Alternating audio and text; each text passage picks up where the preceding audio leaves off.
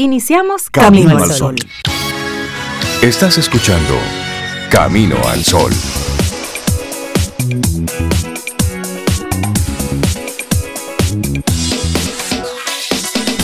Buenos días, Zobeida Ramírez, Cintia Ortiz. Hello. Hey, dije tu apellido en inglés, Ramírez. Ramírez. Eso, y bienvenidos a todos nuestros amigos Camino al Sol oyentes. Oh, estamos en inglés. Sí, hoy haremos Camino al Sol en inglés. En inglés, ok. ¿Cómo están ustedes? Práctica, yo estoy muy Pues bien. muy bien, muy bien. Estamos bien, esperando Sí. que tú, Sobe, que tú, Rey, que tú, Esther Hernández, que nos acompañas aquí en cabina en el día de hoy, y que tú, Camino al Sol oyente, que nos escuchas en tu casa, tomando el café, en el carro, preparando la maleta de los niños, estés bien. Que la respuesta sea, estamos bien, Ay, sí. bien y mejorando. Y esa primera pregunta, hágasela a usted. Pregúntate, vamos, Rey, ¿cómo estamos? Pásate tu inventario, eso es bueno hacerlo. Ay, sí, yo la hice esta mañana. Hay que hacerlo y eso te permite y te invita a conectar contigo Claro. para que tú vayas organizando el- la agenda. Que siempre la agenda tiene más cosas de las que tú puedes manejar en un día, eso siempre es así. Entonces usted va organizando y va priorizando y va organizando las cosas que son más importantes y eso conecta directamente con nuestro tema para el día de hoy. Saber lo que realmente importa en tu vida. Ay, sí. En nuestro día a día hay que hacer de todo, Ay, sí. pero es bueno tener claro qué es lo que realmente importa. Si hay algo que no se puede quedar, ¿qué es? Y eso es bueno que tú lo tengas claro. Claro. Sí. Y, y entonces invertir el tiempo en eso. Hay otras cosas que se irán quedando que no son tan importantes, que no es que hay que soltarla, pero invertir el tiempo, el foco, la atención en eso que es importante, porque normalmente eso que es importante deriva las otras cosas Exacto. y se van con, con- con uno también. Pero sí hay que tener eso claro. Y hay Muy cosas que son importantes como universalmente, como para todo Ah, el claro. mundo. Bueno, eh, buenos hábitos alimenticios, salud, buenos hábitos, claro. la familia, ta, ta, ta. Pero luego hay cosas que son importantes para ti, que no necesariamente son importantes para tu pareja o para tus hijos o para tus amigos. Y esas también son válidas. Esas Claro, también las tienes que incluir en tu receta personal, porque van Así ahí. es. Y no es que no es que solamente sean las cosas que te gusten, No. es las cosas que sean importantes, que a a veces- no es lo mismo. A veces las que le gustan a uno no son prioritarias, No. pero uno la hace Uno la hace prioritaria y no.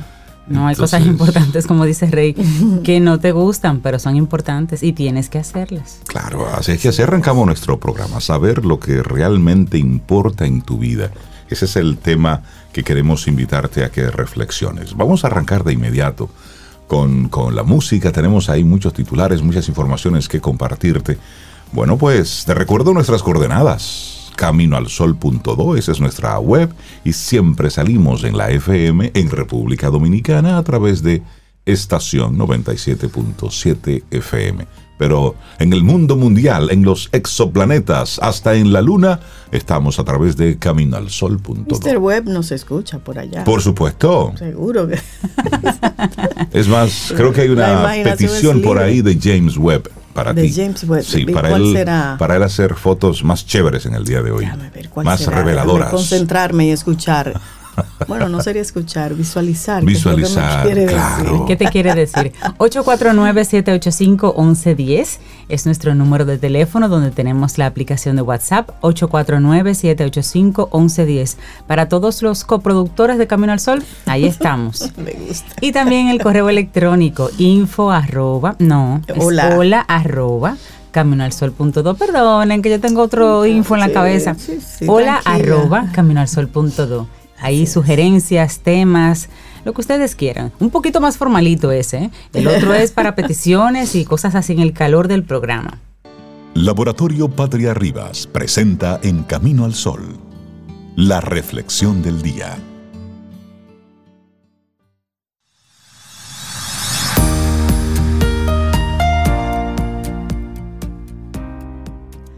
Nuestra siguiente frase es de Terry Garr que dice, da un paso atrás, evalúa lo que es importante y disfruta de la vida.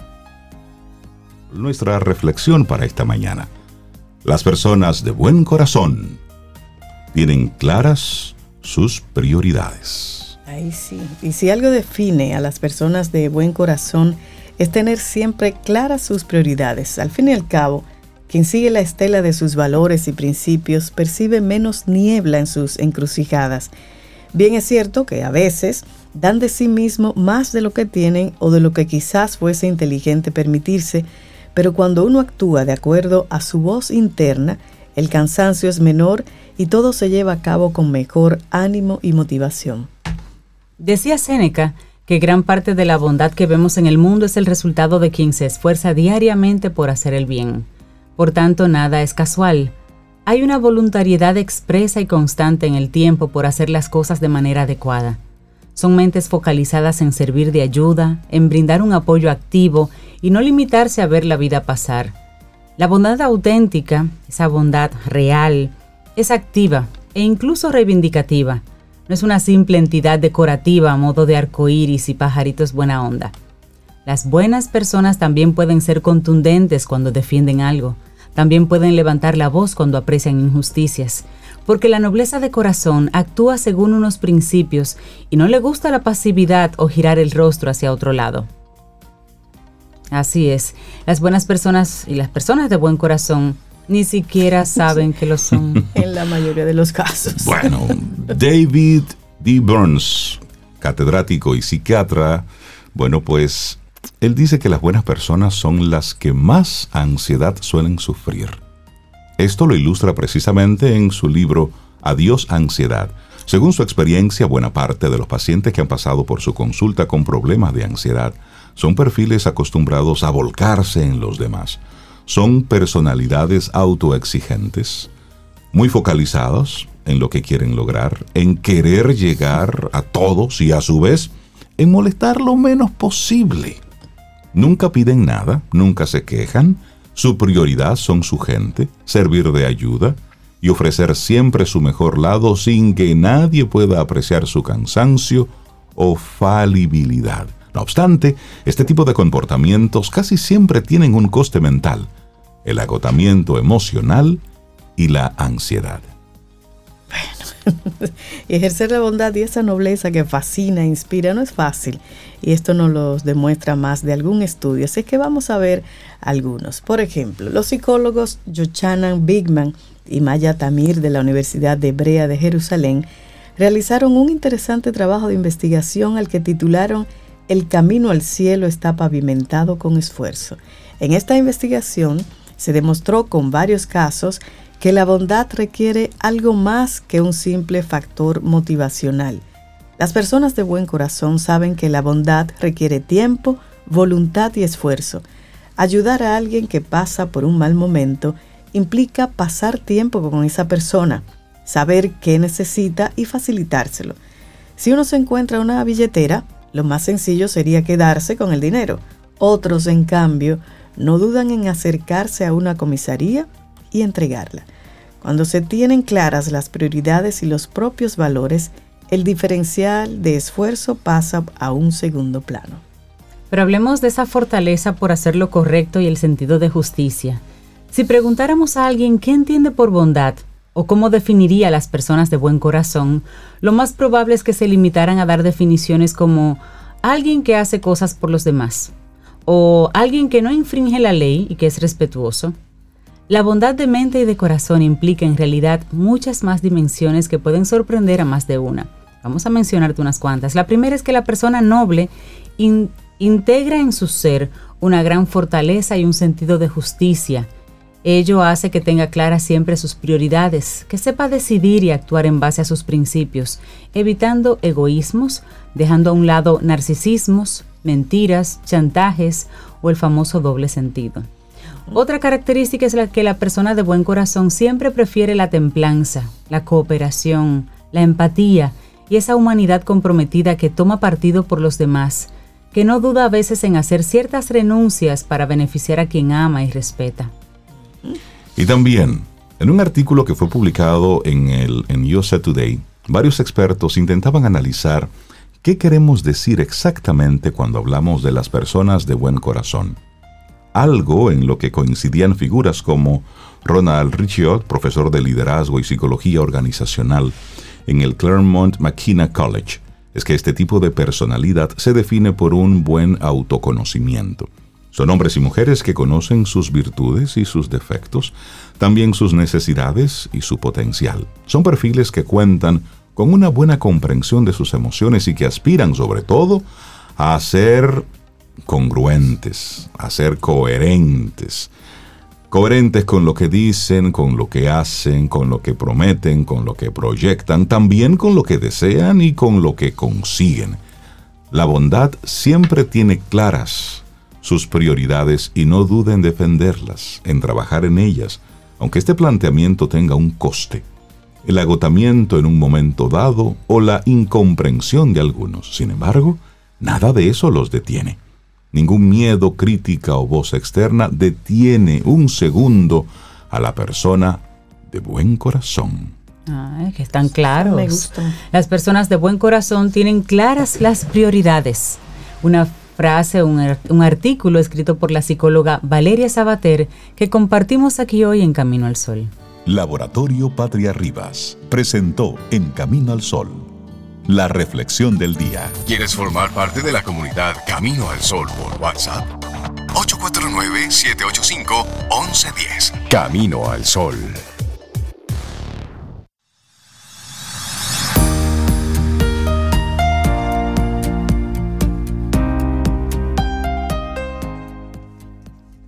Tienes que disfrutar de la vida.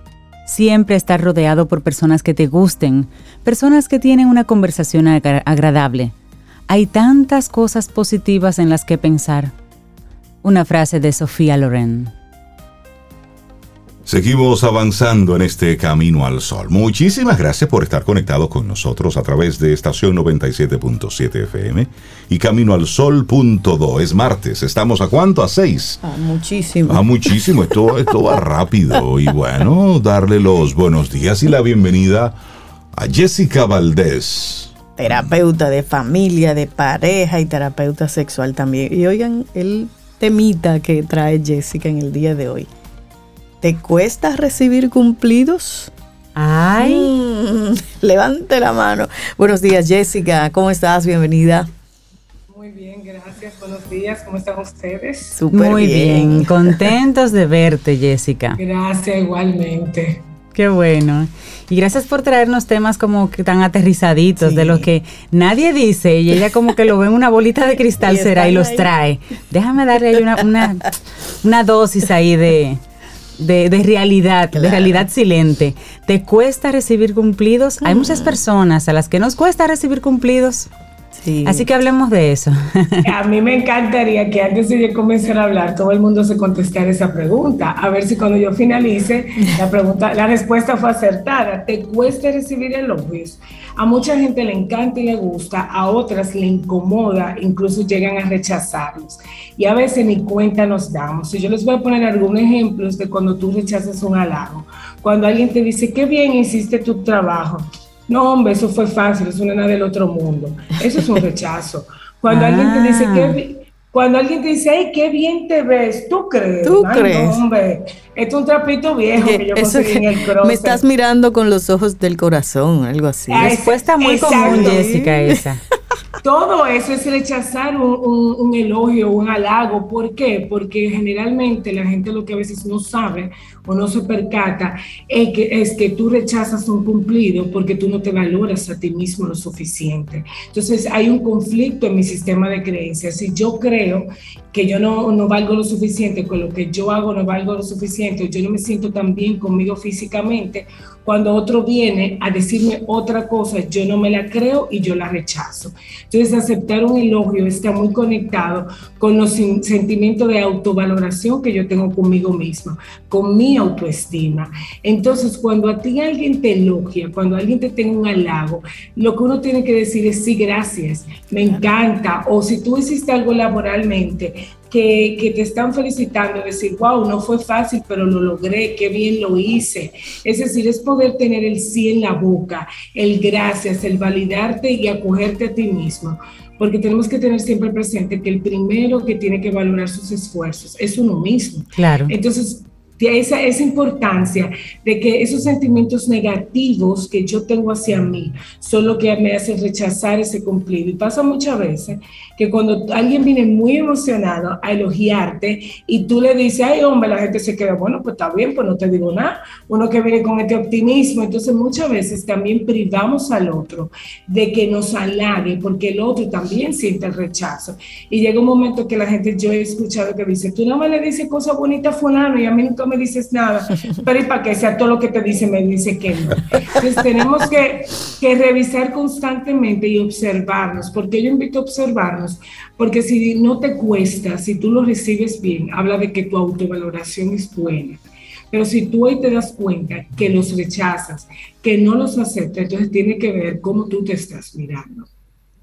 Jessica, y en esa misma línea, a veces nosotros nos ponemos más en evidencia con el tema del rechazo. Ay, no diga eso. Mire, usted dice gracias y ya. Salió de eso. Y ya. Si tanta... Si tanto tema tienes con eso del no aceptar un cumplido, usted dice muchísimas gracias. Gracias por tus palabras, muchas, y ya. Y ahí tú cierras eso medio rápido. Pero si tú comienzas, ay, no digas eso de mí, ¿cómo va a ser? tú estás poniendo ese tema largo, largo, largo, largo, pero largo. No es tan sencillo, Rey, así cambiarlo de que de ahora en adelante, digo, tiene que haber como una reflexión, me corrige Jessica, de, incluso de decir ese sí. Pero es que hasta una estrategia, usted quiere salir de ese tema rápido. Porque cuando Diga tú gracias y cierre eso. Exacto, porque cuando tú comienzas a rechazarlo, tú ese, ese tema tú lo conviertes en una longaniza. No, ¿y cómo va a ser? Y tú, y tú piensas, que hermano, instintivo es el rechazo. Usted dice gracias y cierra el negocio.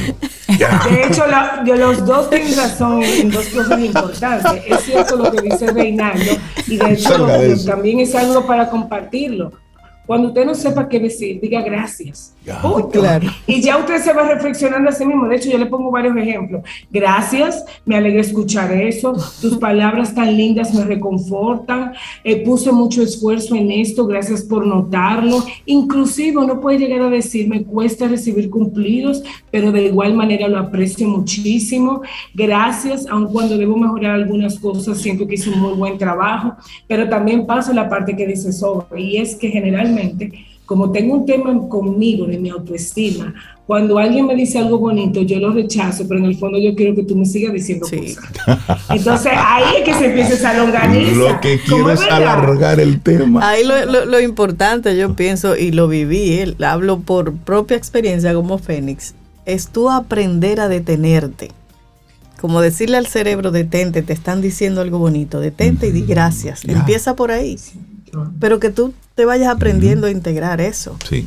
Y agreguen algo, agreguen a todo este tema de los elogios, aquí caen los regalos. Hay personas que tú le obsequias cosas. ¿Y para qué tú te pusiste a eso? Mira, muchacha, yo no necesitaba eso. Eso es también un rechazo a un halago que te están haciendo. Es que tú no entiendes que tú mereces. Y ese es el mensaje que yo quiero que a la gente le quede hoy. Cuando a ti te alaban, cuando a ti te reconocen, cuando a ti te validan, eso es una recompensa por tus atributos, por tus valores, por tus virtudes como persona. Entonces es como que a ti alguien viene y te dice, wow, te ganaste todo esto por todo lo que tú eres. No, yo no quiero nada de eso. Es porque tú mismo no estás aceptando. Uno de ahí. Cuando alguien te hace un obsequio, un regalo, ay, ¿para qué te pusiste a eso? O yo no necesitaba eso. No, muchísimas gracias, porque esa persona sacó un tiempo, ah, hizo algo porque tú lo vales, por lo que tú lo mereces. Entonces también revisemos qué hacemos. Por el contrario, hay gente que le encanta que le regalen y lo recibe y hasta pide su regalo. Mira, yo cumpleaños, también mi regalito, aunque sea cualquier cosa. Eso habla de amor propio también. Eso habla de que hay personas que tienen, no, que hay personas que yo conozco que tienen mucho amor propio, entonces hay que regalarme, hay que traer. Y piden específicamente, ¿verdad? Eso es bueno. Ah, exactamente, o hay veces que yo escucho personas que el Día de la Madre, a mí nadie me regala nada, yo estoy como pintada aquí, sin embargo, oigo otras mujeres que dicen, miren, miren el Día de la Madre, búsqueme lo mío, los padres por igual, por poner un ejemplo. Entonces, es saber que si te has esforzado por lograr algo y otra persona te alaba por ello, acéptalo. Si te están piropeando físicamente, acéptalo. Si están elogiando tu trabajo, acéptalo, acéptate, tú mereces y escúchate a partir de ahora cómo tú reaccionas, porque hay gente que ni cuenta se da de esto. Hay personas que oye que están diciendo, ¿qué yo respondo? O hay otros que dirán, yo, yo siempre digo que sí, que muchísimas gracias. Entonces, es una mirada y otra cosa importante, cuando la gente te elogia, la gente no lo hace si no le sale del corazón, porque nadie se lo está pidiendo. El, el elogio trae mucha espontaneidad, el elogio trae mucho cariño, el elogio siempre llega cuando tú menos lo estás esperando, ni siquiera buscando. Entonces también hay que pensar en el otro. Cuando el otro te elogia, como un bálsamo, como una caricia. Entonces, si tú me vienes una caricia y yo te la rechazo, ya el otro deja de acercarse. Entonces, a veces también no sabemos cómo cosas, reacciones que tenemos o respuestas que damos, a veces pueden alejar a las personas de nosotros y ni siquiera tenemos intención. Entonces, si tú crees en ti, tú vas a creer lo que dicen de ti. Pero si tú te miras con malos ojos, los ojos bonitos, tú no vas a creer que te están mirando a ti. Claro. Y Jessica, súper interesante porque es una forma, ese tema de los elogios o de los regalos, que ahora también incluimos, de identificar cómo estamos nosotros en, nuestra autoestima. Es decir, a veces nosotros decimos, no, yo estoy bien, estamos bien, y tal vez ese punto, esa acción, en la reacción ante un regalo o ante un elogio, es lo que detona o hacia las personas que están a tu alrededor, es lo que les puede dar a entender de que esta persona que siempre la veo alegre y contenta, de verdad tiene un tema de autoestima que nadie había notado hasta que alguien le hizo un elogio o un cumplido o un regalo. Es decir, que también sirve para detectar como un diagnóstico, digamos, cómo está la salud mental y cómo está la autoestima de esa persona con esa pequeña... Eh, incisión en su, en su cotidianidad, en ese pequeño elogio o en ese pequeño regalo. Tienes tanta razón también, Cintia, porque cuando tú empiezas a mirar eso, tú te das cuenta que la persona reacciona igual con todo el mundo que no se vuelva un tema conmigo. Es que si cada uno de ustedes en momentos distintos tuvieran un elogio con una persona que se siente con una baja autoestima, siempre te va a rechazar el cumplido. Mientras que es una persona con buena autoestima, siempre te va a agradar el cumplido, porque yo estoy hablando de mí, no tiene que ver contigo, tiene que ver exacto. Entonces, eso es muy importante. Yo creo que por eso también a veces la gente no quiere ver sus reacciones con este tema o lo minimiza, porque si lo analiza, va a descubrir cómo está mi autoestima. Entonces, si hoy tú te das cuenta que tu autoestima no está muy buena, el primer ejercicio realmente es el que decía Reinaldo, aunque no te salga genuino, gracias gracias. Tú simplemente empiezas a forzarte a decir gracias cuando ese elogio venga y va a llegar un momento que tú, o tú te lo vas a terminar creyendo y también mirarte a ti mismo y decir, ven acá, pero si fulano me está diciendo eso, ¿por qué yo dudo de mí? Eh, y aprender uno mismo también a aplaudirse, porque lo hemos hablado en otros momentos. Estamos acostumbrados a creer que la humildad es ponerme por debajo, entonces sola no puedo yo mismo aplaudirme, no puedo mismo yo decir que bien lo hice porque eso no se ve bien. Eso es mentira entonces a veces estamos esperando que el otro me aplauda cuando recordemos primero me aplaudo yo y después que me aplaude el otro. Jessica, y por el otro extremo, la persona que hace un desaire. Es decir, le regalas algo y esa persona pues toma con desdén eso que tú con tanto agrado le das. Eso puede ser una palabra, puede ser un regalo, un objeto, simplemente como que como que no ocurrió nada. Entonces, al que da el regalo, el presente, con esa emoción, con ese cariño, pues recibe ese balde de agua fría de Ay, qué difícil. el rechazo. No le Pásale la factura también. eh, Reinaldo, eso que tú dices, lo he vivido. Quizás mucha gente no hace lo que yo hago, pero sí estoy muy de acuerdo contigo porque de verdad lo he vivido. Es muy triste cuando tú vas con tanta ilusión que tú crees que esa persona no es que te va a lavar a ti, sino que va a lavar el detalle, agradecerlo por la ilusión que tú le has puesto. Muchas veces yo expreso mis sentimientos, quizá no en el momento, pero sí después, como que, mira, me sentí muy mal porque yo te hice esto con mucha ilusión y tú ni siquiera me has dado gracias, tú ni siquiera me has dicho si te gustó o no te gustó, si te sirvió o no te sirvió. o, el otro lo asume como que era un compromiso y como que era algo obligado que tenía que suceder y, no, era un agrado que hacer. Exactamente, los regalos son, eh, los regalos no son imposición, yo te regalo si yo quiero. Entonces hay que apreciarlo más. la gente se le olvida eso, la gente cree que los regalos son una obligación. Y siempre, de hecho, cuando alguien te regala algo, te guste o no te guste, hay que mostrar una hermosa sonrisa, porque tú no, tú no estás agradeciendo lo que te están regalando, tú estás agradeciendo el gesto. El gesto. Alguien además, eso, eso me costó mi cuarto. No, además, por ejemplo, a mí me gusta regalar, pero yo no regalo por regalar ni por compromiso. Mejor no regalo. Si yo voy a buscarle un regalo a Cintia, Jessica, Esther, a Reinaldo, es para Reinaldo específico, no es un genérico de que, ay, espérate, una media para... No, no, no, tiene que ser la media que conecte conmigo de cara a Reinaldo, si no, mejor no regalo. Si es un lápiz de carbón para Cintia, tiene que ser un lápiz que, que yo sienta a Cintia mejor no regalo. Entonces que venga Cintia y no me le haga caso al regalito. que no me haga mi, mi No te regalo más. Te rompo el lapicito ese. y ¿De quién habla? ¿De él o de mí? Esa actitud. Y, también tenemos sobre algo. Eh, eh, cuando algo, alguien te hace algo, hay que asumir las consecuencias. Muchas veces si tú le has regalado a alguien, a, a, una persona y te hace una de esas reacciones, también una de las consecuencias, pues no te vuelvo a regalar más no vuelvo a tener un detalle contigo. Y eso es válido también, porque yo no me tengo que someter a que cada vez que te regalo algo, pero también insisto, yo tengo una frase, la gente hay que educarla. Y si yo le estoy entregando algo a usted y usted no está teniendo la clase, la educación, pues yo me encargo de que usted se entere. Eh, yo hubiese apreciado una llamadita, yo hubiese apreciado que tú me dijeras si te gustó o no te gustó. Pero ven aquí, fue que lo que te regalé fue tan feo que tú pones esa muestra que tú ni siquiera... Exacto, sí, porque es verdad, la gente encima cuando te lo rechaza, te lo rechaza como con una mueca, como que, ok, está bien. Pero siempre tengamos presente de no cogernos eso personal, porque no es con nosotros. Eso habla es del otro, entonces. Y de verdad muchas veces no es personal, y hasta la falta de esa llamadita, y de ese, es, como un tema de que falta ese pequeño toque de educación y de, y de delicadeza. Entonces, como, como dices, Jessica, es válido decirle a la persona, mira, estaba esperando que me dijeras si te gustó el regalo, mira, déjame saber si te sirvió, mira, lo hice con mucha ilusión, ¿te gustó al menos? Es válido hacerle la pregunta y hacerle conciencia a la otra persona de que yo esperaba una respuesta. Señores, parece un tema simple, pero si empezamos a buscar cosas, podemos ir a lo profundo. Yo le voy a poner otro ejemplo que entra aquí. Las personas que no les gustan que las feliciten el día de su cumpleaños. Ay, eso yo no las personas que no te cogen una llamada, las personas que te dicen y te amenazan. A mí no me celebren, a mí no me hagan nada. Eso es un tema de autoestima.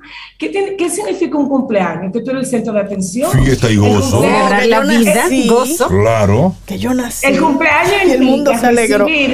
Señores, ¿en qué consiste un día de cumpleaños, que el mundo de tus seres queridos gire en, en, en, torno a ti, en hacerte sentir que tú eres lo más hermoso de agradarte. Entonces, cuando tú no quieres recibir esa llamada, cuando tú no quieres ese festejo, tú lo que estás diciendo en pocas palabras, yo no merezco, yo no sé qué hacer con toda, e, todo esto que la gente me dice. Es que dice que choca el sistema de creencia, porque como que yo entiendo que yo no valgo todo esto, que esto no es verdad, choca con la gente que viene a decirme que es todo lo contrario, yo no sé enfrentar eso, yo no quiero nada. Entonces, todos esos pequeños detalles sirven para uno evaluarnos y revisarnos de que en vez de yo querer cambiar, yo amenazo al otro. A mí no me regala, a mí no me llama por mi cumpleaños, a mí no me diga nada. No, revísate tú, porque yo no tengo, yo no tengo, exacto, yo no tengo que dejar de ser yo para que tú estés en tu zona de confort. Yo no tengo que dejar de ser esa persona cariñosa que hace regalo, porque tú no sabes vivir con eso. Entonces es muy importante ver también que la esencia que nosotros tenemos,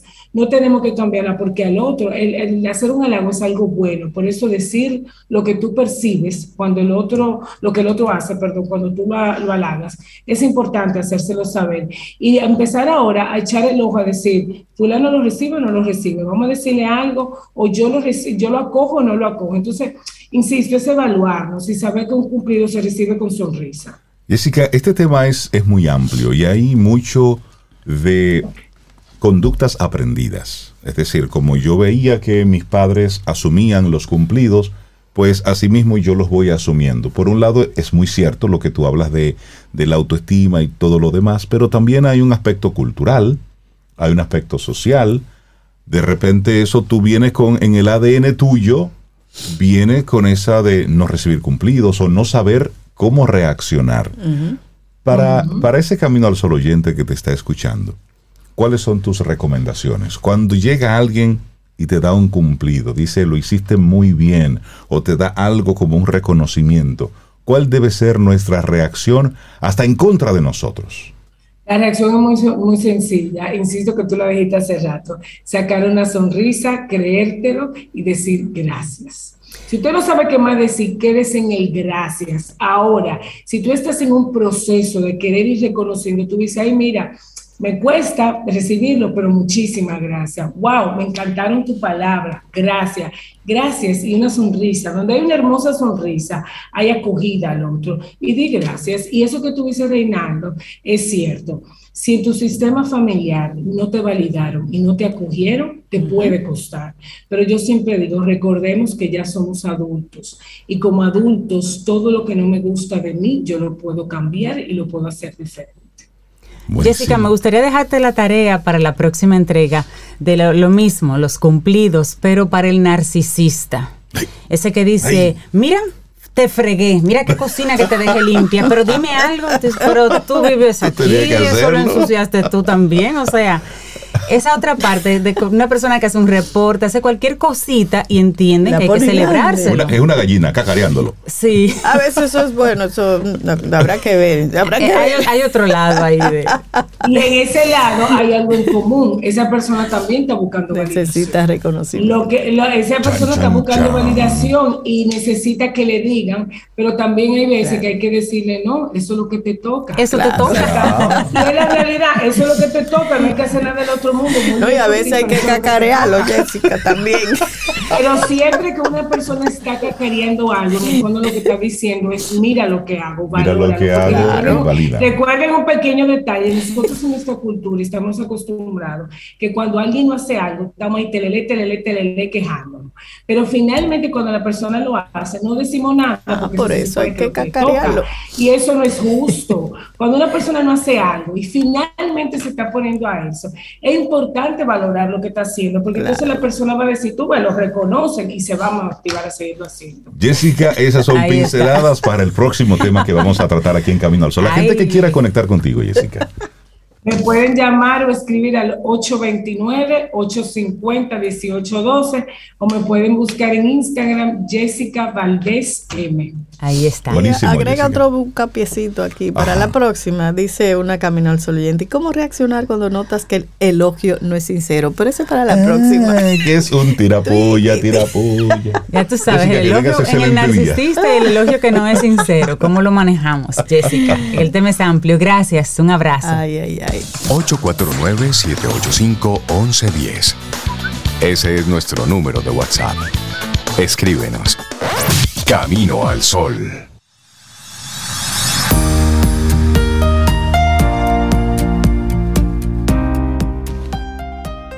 ¿Y eres de los que tiene una mente despierta cuando se trata de aprender cosas nuevas? Tenemos muchos segmentos aquí en Camino al Sol, pero hemos creado uno en particular que se llama Quien Pregunta Aprende con Escuela Sura, con nuestros buenos amigos de Seguro Sura República Dominicana. Y ahí hablamos de riesgos, tendencias y muchos temas de actualidad, así que atento a nuestro próximo tema, nuestra próxima entrega, que ya está en proceso. Seguimos avanzando en este Camino al Sol. Miren, por cierto, Samsung dijo en el día de ayer que unos hackers, unos amigos de lo ajeno, bueno, pues ya le tomaron algunos datos de algunos clientes. algunos datos, decía Samsung. algunos. algunos datos, nombres, correos electrónicos, fechas de nacimiento. Algunos clientes. Mira, tú sabes que algo interesante, casualmente en estos días que estaba leyendo sobre los elementos que se pueden o no llevar de viaje como que ya más o menos uno conoce, alcohol, materiales inflamables en la maleta y demás. Uno de los eh, ítems que menciona es Samsung. ¿Cómo no, puede, no puede llevar alcohol, no puede llevar cosas inflamables, no puede llevar eh, cuchillos, una navaja, un algo cortante, lo que se supone que no puedes meter en una maleta. No puedes meter, sí, Samsung. Y yo decía, ¿cómo así? ¿Cómo así? No, pero, es una sí, línea, sí en la página web de una línea aérea norteamericana. Sí, no sé si es que es ¿Y puede llevar, hackeable o yo no, sé, pero estaba en ese listado de elementos que no se cargan. Yo me sorprendí que no, que no, deberías tener. Habría que, habría que investigar. Habría que investigar. eso sí, una marca específica. Pero sí, pero sí Samsung estaba notificando ayer a muchos de sus clientes, aquellos que han registrado productos, que mucha información ha sido ha sido tomada. Hackeada, Así que sí. Y por otro lado, el ministro de Asuntos Digitales de Japón ha declarado la guerra a los disquets y a otras tecnologías obsoletas que aún se usan en la administración del país, es decir, en Japón todavía, utilizan disquets. y prometió actualizar las regulaciones para permitir a todos los usuarios para que puedan acceder a servicios online. Nosotros que hablamos, porque Japón eso es lo último de los muñequitos. Disquet. Miren, ahí está. Ni siquiera DVD, ni si- Disquet. disquet más para Oye, atrás. eso. Por algo será. bueno, eso tenía como 5 megas, como mucho, de Como almacenamiento, mucho, creo que. como mucho, pero Ay, para Dios que veas que en mío. cualquier Wow. lugar se Ey, cuece nada. para que así somos. Sí. Bueno, Nada absoluto. y tenemos por aquí ya una invitada, una invitada para el día de Claro, hoy. acá la doctora Yolanda Sol. Grullón, médico, pediatra, perinatólogo, para que hablemos del síndrome alcohólico fetal. Así, Así, es. que cuando logremos conectar con la doctora, pues buenos días, está por ahí con nosotros. Doctora, buenos días. Buenos días. Ah, bienvenida, ¿cómo está? Ah, muy bien. Un gran honor por la oportunidad. Gracias, gracias por estar. Bienvenida a Camino al Sol. Hablemos de este tema que Desde- nos desde trae. el día uno en Camino al Sol. Ah, Gracias por bueno. ello, doctora. Muchas gracias por ello. El próximo día 9 de septiembre, eso es el sábado. Sábado, Hoy domingo. estamos a cinco, El sí. sábado El- estamos conmemorando el Día Mundial del Síndrome Alcohólico Fetal. Es un día que más que conmemorar o celebrar es, es para visibilizar una situación. Hay una persona que le acompaña en este momento, ¿cierto? Sí. Sí, pues dígale a la persona que lo acompaña que se está escuchando aire. estamos escuchando bien, no se Que a preocupe. usted la estamos escuchando bien. Claro. Entonces, hablemos sobre, sobre este tema y este día, doctora Yolanda Grullón, el síndrome alcohólico fetal en la República Dominicana. Em, bueno, otra vez gracias por, por permitirme estar aquí, ¿verdad? Claro, Eh, claro. Fíjese, el 9 de septiembre es el Día Internacional de la Prevención eh, del Trastorno eh, Espectro Alcohólico Fetal. Eso se está poniendo, vamos a decir, a la palestra pública de hace muchos años en otros países. Aquí, pues, realmente el tema como problemática se ha planteado desde más o menos eh, cinco años para acá, Sí, donde eh, se conoció desde el punto de vista del cuadro clínico que presentan esos niños cuyas madres estaban o sea, eh, consumían alcohol durante el embarazo. Eh, el alcohol, como es una droga permitida, vamos a decir legal, ¿verdad? Eh, pues eh, no se habla mucho de eso y no se conoce en este país eh, el tema como tal. El Ministerio de Salud Pública, dentro de sus funciones como políticas públicas, pues junto con la OPS y demás, pues ha introducido este tema de hace ya dos o tres años a los hospitales como atención, ¿verdad? Como una aten- atención especializada a esas madres consumidoras eh, de alcohol y a sus productos o a sus hijos.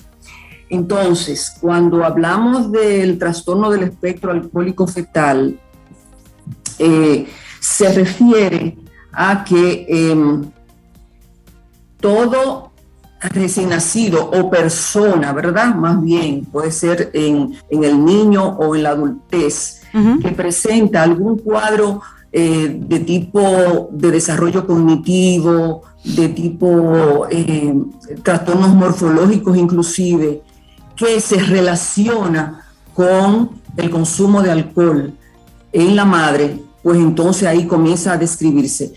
Hay una, se llama eh, espectro del trastorno alcohólico fetal porque es un, un cuadro que se manifiesta de manera diferente y con cierta penetrancia diferente también. Por ejemplo, podemos ver eh, recién nacidos que tienen rasgos morfológicos, o sea, físicos, eh, muy característicos, como son eh, el labio fino, la hendidura palpebral pequeña, eh, el filtrum, que es esa zanjita que uno tiene entre la nariz y la boca, lo tiene borrado, en fin, eso es lo que se ve morfológicamente en los niños que tienen este trastorno, pero ese cuadro es el menos frecuente, ¿verdad? El que más pronto... ¿Qué es lo más frecuente? Los problemas del desarrollo neurológico que se van viendo eh, en la medida que el niño va creciendo. Entonces, eh, por ejemplo, nosotros hacemos la similitud con el espectro autista, eh, que es un trastorno de la conducta donde se va manifestando poco a poco. Pues así mismo. Entonces, pero la situación surge. ¿Perdón? La, situación surge, doctora, y me, corrige, en el, en el consumo de alcohol de la madre gestante. Sí, así es. Eh, se dice que el alcohol, ¿verdad? Como una droga eh, lícita, eh, no se sabe el mecanismo por el cual, no se sabe a ciencia cierta por el, el, mecanismo por el cual se afecta al cerebro del feto más fácilmente que otras drogas.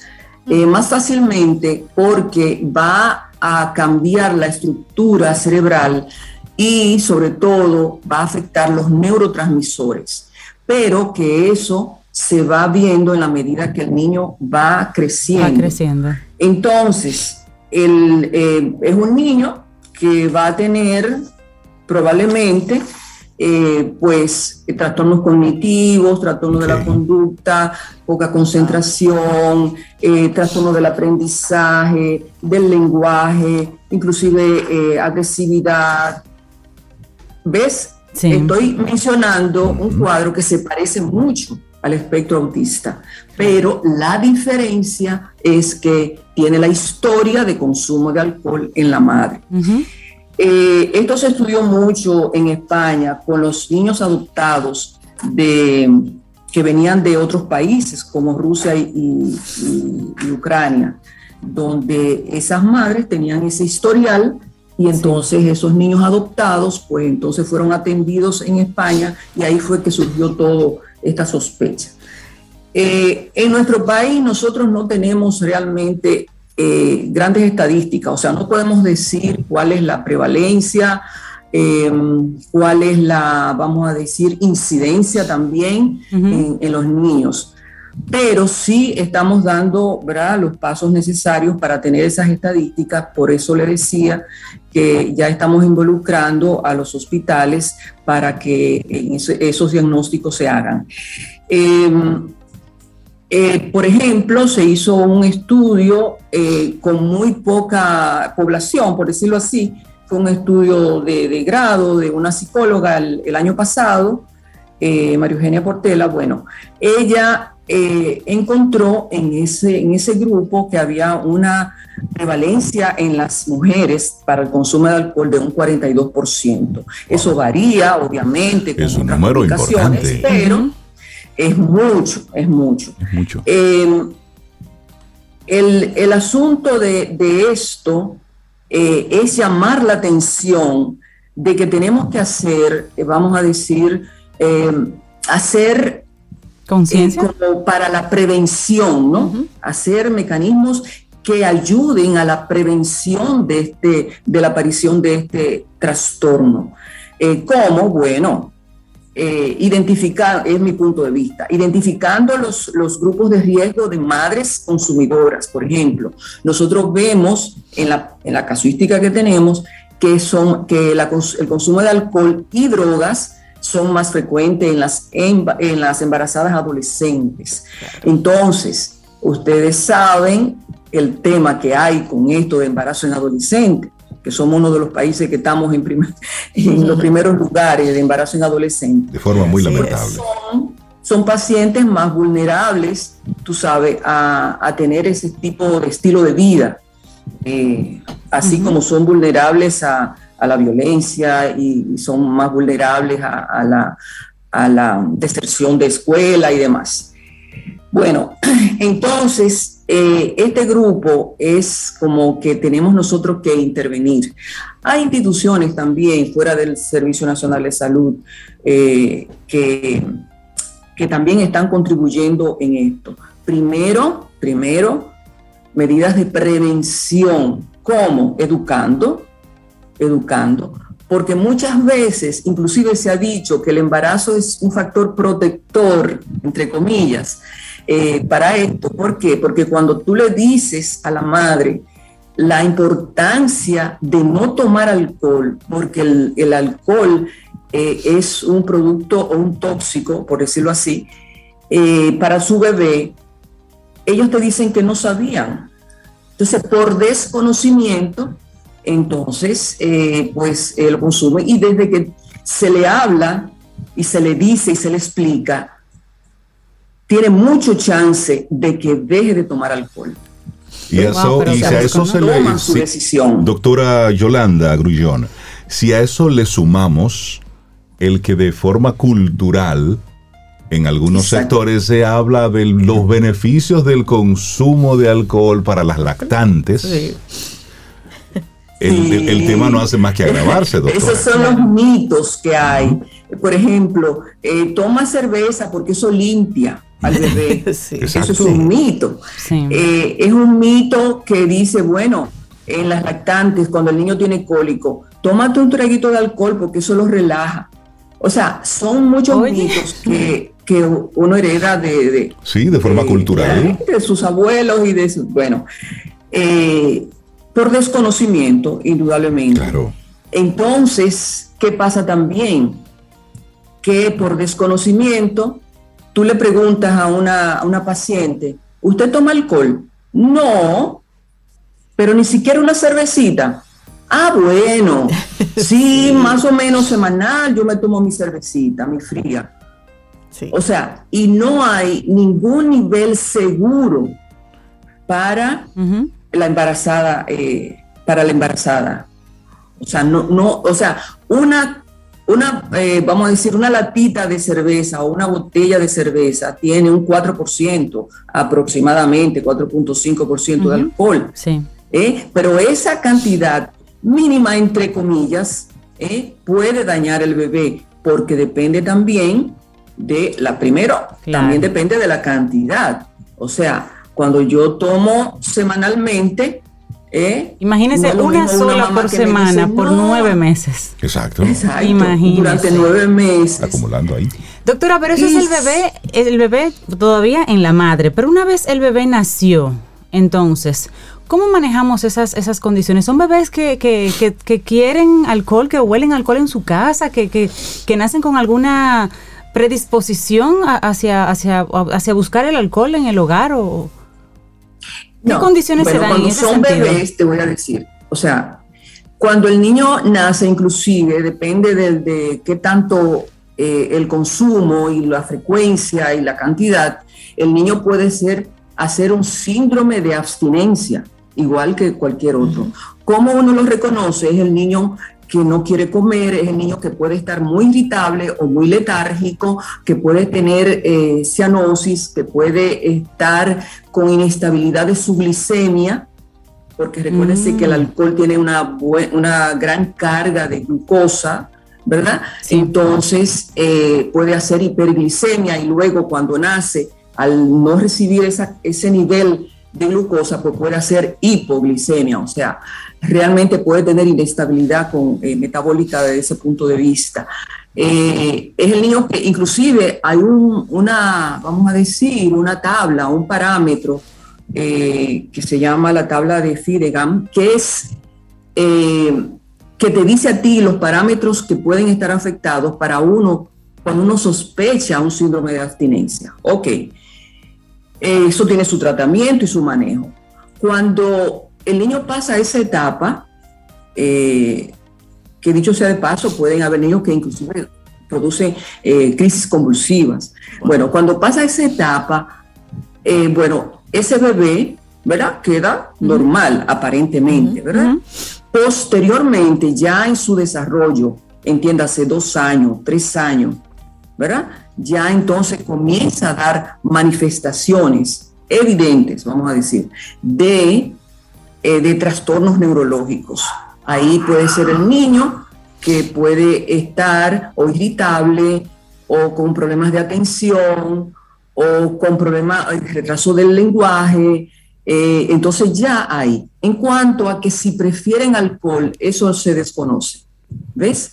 Porque ya eso, eh, depende. Ese no es, vamos a decir, el punto en que uno pueda eh, decir que ese niño va a tener esa misma adición.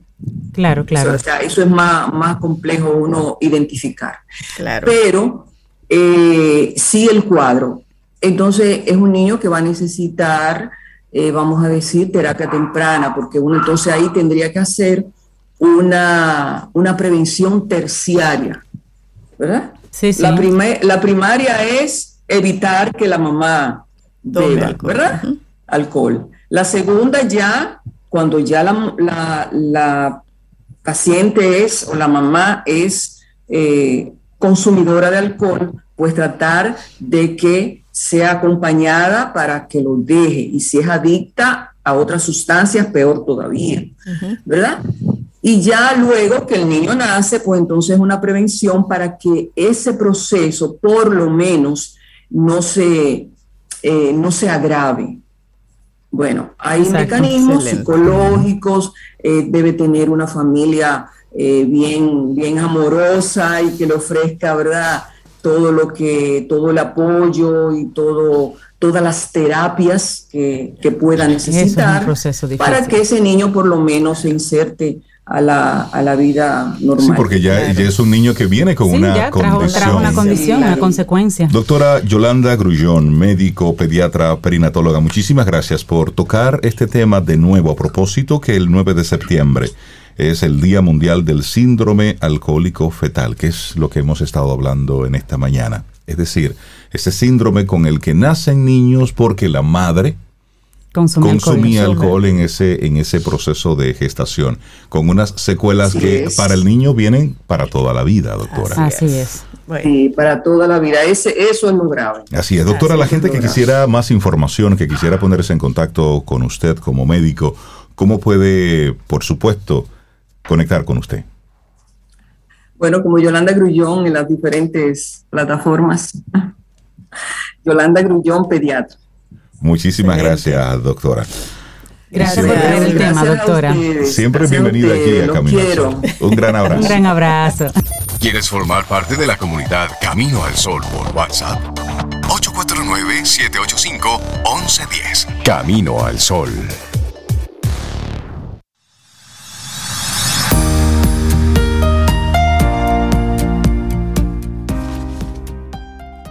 Todas las cosas suceden a su debido tiempo. Todo en la vida sucede en el tiempo asignado para ello. No pierdas la energía preocupándote por los resultados finales. La preocupación solo lo distrae, solo te distrae de vivir el día a día y de disfrutar la vida. Una frase de James Van Prague.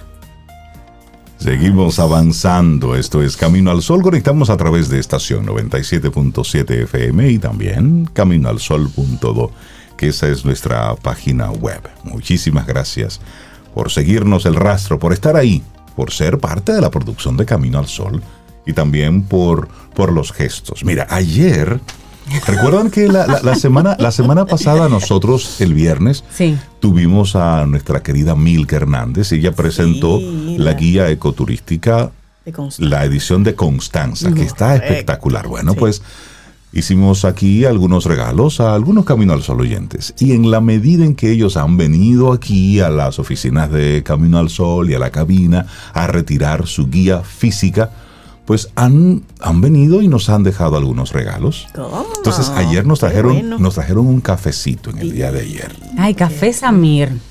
Ah, Sí. pero ese allá de, que yo compro, de Rancho Arriba, Arriba, allá de Joa. ese yo no lo he probado. ¿Cómo que no? No. Lo ha Vamos a probar, ¿En vamos a probarlo, Allá señores. mismo lo Ay- probaste. ah, allá, allá. Allá mismo Ah, bueno, pues lo probaste. entonces Rico. darle un gran abrazo a ese camino al sol oyente. Gregorio que nos trajo ese... Ese café se llama Gregorio Santana. Lo vamos a Gregorio, probar ahora muchísimas gracias. Aquí se bebe café. Ay, El doctor sí. Lars vino también, También, y lo conocimos en persona a buscarlo, sí, estaba aquí porque él está aquí, a veces en Suiza, pero está aquí, Sí. pasó por aquí a buscar su café.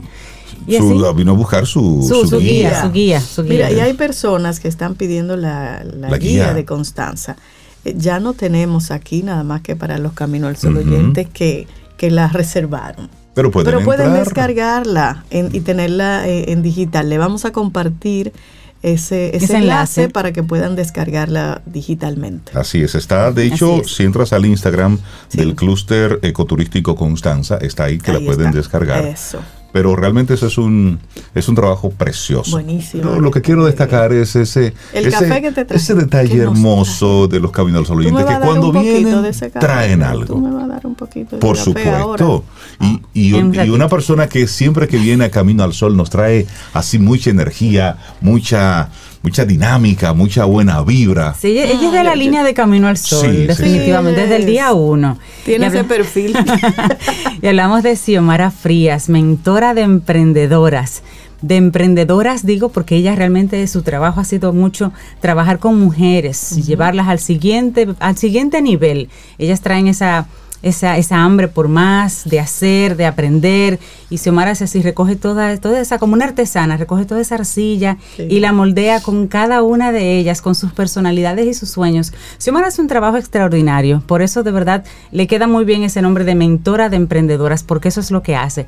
Y hoy nos acompaña aquí en Camino al Sol. Xiomi, un abrazo, buenos días, ¿cómo estás? Buenos días familia, qué bonita forma de comenzar eh, este martes. Claro que sí, claro siempre que es un sí, reconociéndote siempre. Tenerte aquí con nosotros. Y hoy vienes muy bien acompañada, Xiomara, con quién, quién está contigo y hablaremos entonces de, ese de un, evento, que viene por ahí, Bienestar en Digital.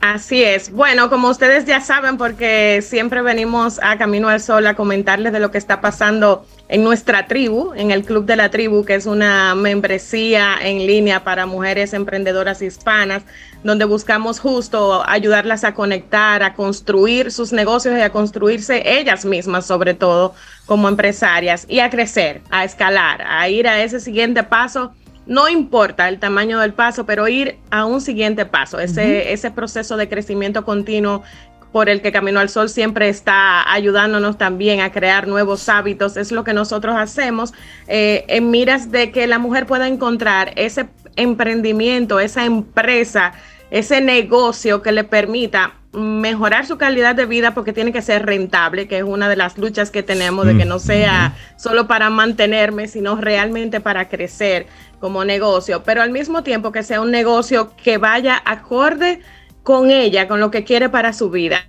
Que más allá de lo que digan los libros de emprendimiento, que sería el modelo de negocio ideal, podamos encontrar ese negocio que nos permita tener ese sentido de armonía, de balance, de que estamos disfrutando por más esfuerzo que implica el camino, porque fue lo que decidimos hacer y lo hacemos llenos de pasión, de energía y obviamente de conocimientos y competencias que ayudamos a desarrollar en esta membresía del Club de la Tribu. Y hoy he querido que me acompañen dos de nuestras miembros premium del club, que son Fauris eh, Kelly y Casey Polanco, porque nosotras estamos celebrando en este evento nuestro segundo aniversario. Y en ese segundo aniversario, ese es como nuestro premio soberano, ¿verdad? Ese es nuestro gran evento del año donde más allá de que vamos a tener capacitación y acompañamientos de speakers que nos vienen a fortalecer, también es el día de premiar y celebrar los grandes avances que han tenido durante el año y bueno, ellas son una de nuestras miembros destacadas en este año. Buenísimo, bueno, vamos a pasar a saludar a, a Casey y a Fauris. Buenos días y bienvenidas a Camino al Sol. Buenos días, gracias por la invitación y por abrirnos la oportunidad de participar en este espacio. ¿Esa es la voz de Casey? Buenos días. No, Casey soy yo, ¿me escuchan? Ah, esa era la voz de Fauris. Es que no tengo, no tengo, yo soy Casey. Buenos días a todos, ¿cómo están? Muy bien. Muy bien. Qué bueno estar aquí, me alegra mucho estar aquí y ser parte de este momento. Gracias por invitarnos. Bienvenidas a ambas. Bueno, vamos a hablar contigo entonces primero, Fauris. Cuéntanos un poquito acerca de, de tu emprendimiento y tu experiencia formando parte de la tribu. Cuéntanos. Hola, bueno, pues como ya mencionaron, mi nombre es Fauris Kelly. Yo soy arquitecta paisajista. Me dedico al diseño de jardines. Ah, pero yo tengo que hablar contigo, Fauris. Ven para acá, Fauris. ah, no, ustedes me dicen, yo voy. Pongan el día. Eh, yo trabajo todo lo referente al acondicionamiento de espacios verdes y mejoramiento de áreas verdes, ya sea con los mantenimientos, ya sea con el diseño, ya sea con la ejecución del proyecto. Y bueno, contándole un poco de mi historia, yo tengo en la tribu desde el año pasado, pero realmente decidí dar el paso ya a emprender 100% en este año. Yo era, estaba como empleada, duré más de siete años como empleada, pero luego de que nació mi bebé, yo dije, eh, yo necesito más tiempo para mi bebé, más tiempo para mí. Y ahí me agarré de Xiomara y de Dios. Yo dije, bueno, me senté con mi esposo y dijimos, vamos a darle para adelante, yo voy a renunciar. Y realmente eso ha sido como, como un boom. ¿Y qué, qué, ha significado para ti? mi proyecto, perdón. ¿Qué ha significado para ti ese, ese acompañamiento?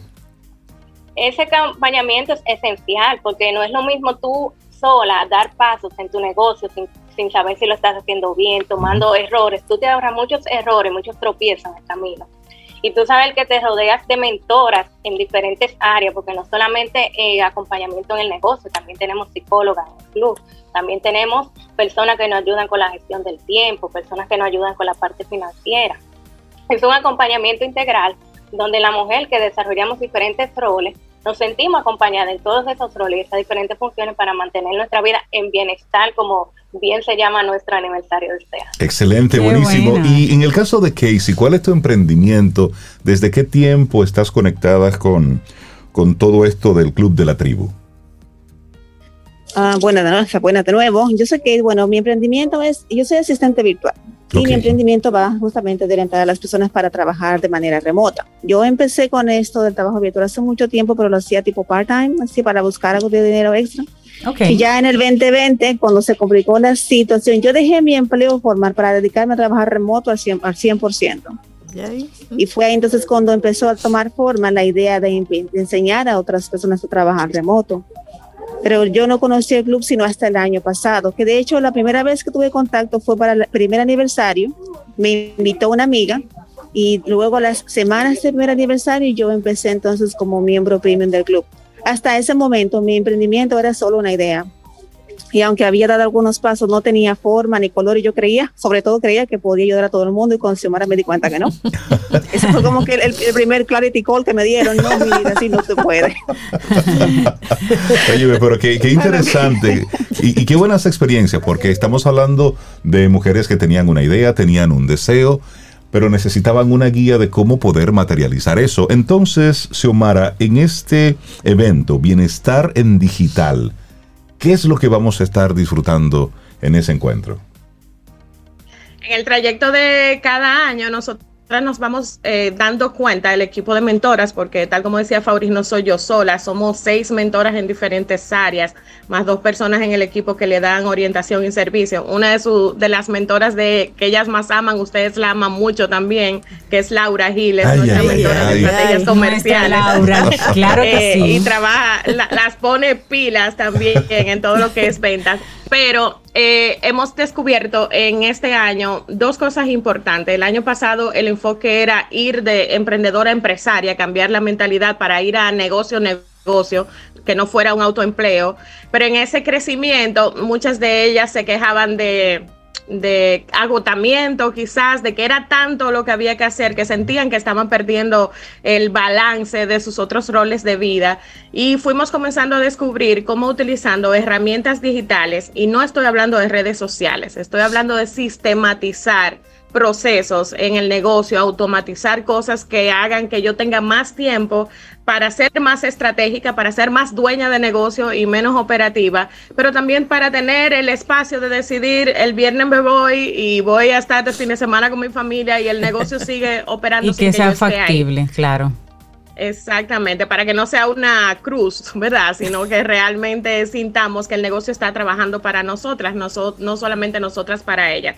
Así que ese día invitamos a una de nuestras expertas en desarrollo de eh, herramientas tecnológicas, que es Yulisa Mateo, que es quien dirige Mujeres TICS en República Dominicana y Yulisa va a estar trabajando con nosotras y con todas las emprendedoras que quieran ir, porque en este caso el evento es abierto para todas las mujeres emprendedoras, con cuáles herramientas básicas debería iniciar un pequeño negocio para comenzar a automatizar y sistematizar cosas y que tú puedas dejar esa, esa operación, ese trabajo clerical que te toma tanto tiempo y que no te deja completar las tareas de mil dólares, que es como nosotros le llamamos en la tribu, las tareas que devuelven dinero al negocio, no las tareas de 10 dólares que son las rutinarias que nos llevan mucho tiempo. Entonces, Xiomara, ¿cuándo será este encuentro? Es el próximo sábado 10 de septiembre de 9 de la mañana a 5 de la tarde en Payex Work en Santo Domingo, que está en la avenida John F. Kennedy. Eh, vamos a tener los dos talleres, el de herramientas digitales, uno que se llama Estoqueando el Bienestar, que es con dos coaches que nos van a trabajar entonces la parte interna de bienestar, Rosemary Cruz y Darly Solís. Además tendremos premiaciones, celebraciones, un almuerzo de networking conjunto, día completo. Así que cualquier emprendedora que quiera ser parte y vivir el fuego de la tribu, conocer las historias de estas mujeres ya más de cerca y tener entonces la capacitación que vamos a tener ese día, simple y llanamente tienen que entrar a Club de la Tribu en Instagram o en Facebook en todas las redes estamos como Club de la Tribu y ahí van a encontrar el enlace para acceder. Y bueno, ahí sabemos que hay un par de posibilidades que tienen a través de Camino al Sol para que sean parte. Buenísimo, bienestar en digital. Bueno, pues hay mujeres emprendedoras que quieren hacer el paso empresarias o chicas que simplemente están pensando en algo que puedan comenzar a ser emprendedoras. Los varones están solamente como choferes, usted va y la lleva, ya que aprendan muchísimo. Y usted luego se ponen los suyos. Pueden acompañarnos, pueden ah, acompañarnos, pero ya saben que van a vivir energía femenina y es bueno. Todos los varones también claro, tienen que eso es buenísimo. Le pega un poco.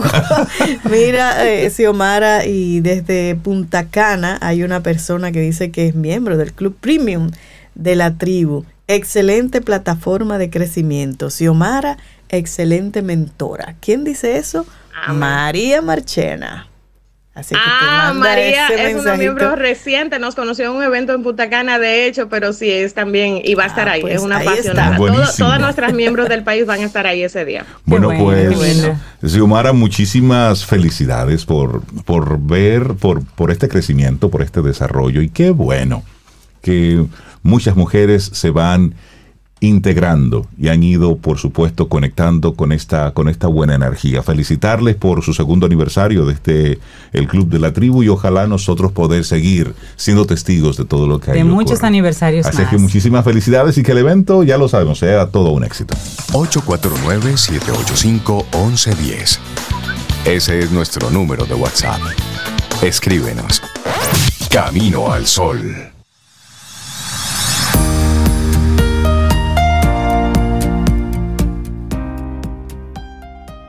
Yo solo soy una persona humana que bajó a la tierra a disfrutar de la vida, con lo que Dios quiera bendecirla. Disfrutar de la vida para mí es normal. Esa es una frase de Mohamed Al-Fayed. Ay, cuántos. Así es que eh, tenemos que pensar. Yo solamente. Yo vine aquí a eso. Yo soy una gente humana, eso me gusta. Que Dios me quiera mandar en el día a día. Yo soy una gente humana que claro, es persona. Claro, él es millonario, pero yo, yo soy así, yo disfruto el día. Eso, yo soy una gente humana que soy persona y que viene así del cibao, que no, como aguacate y no me gustan los juegos de pelota. Cosas así. Y ya, y vamos. Y no pasa nada. Y no pasa nada. Buenos, buenas personas. Eh, señores, nosotros terminamos Camino al Sol porque eh, Laura nos trajo desayuno. Entonces vamos a desayunar. y, café Samir. Así es que, señores, cuídense mucho. Mañana miércoles el universo sigue conspirando. Si usted quiere y nosotros estamos aquí, tendremos un nuevo Camino al Sol. Y esperamos que hayas disfrutado del contenido del día de hoy. Recuerda nuestras vías para mantenernos en contacto. Hola arroba caminoalsol.do. Visita nuestra web y amplía más de nuestro contenido. Caminoalsol.do hasta una próxima edición. Y pásala bien.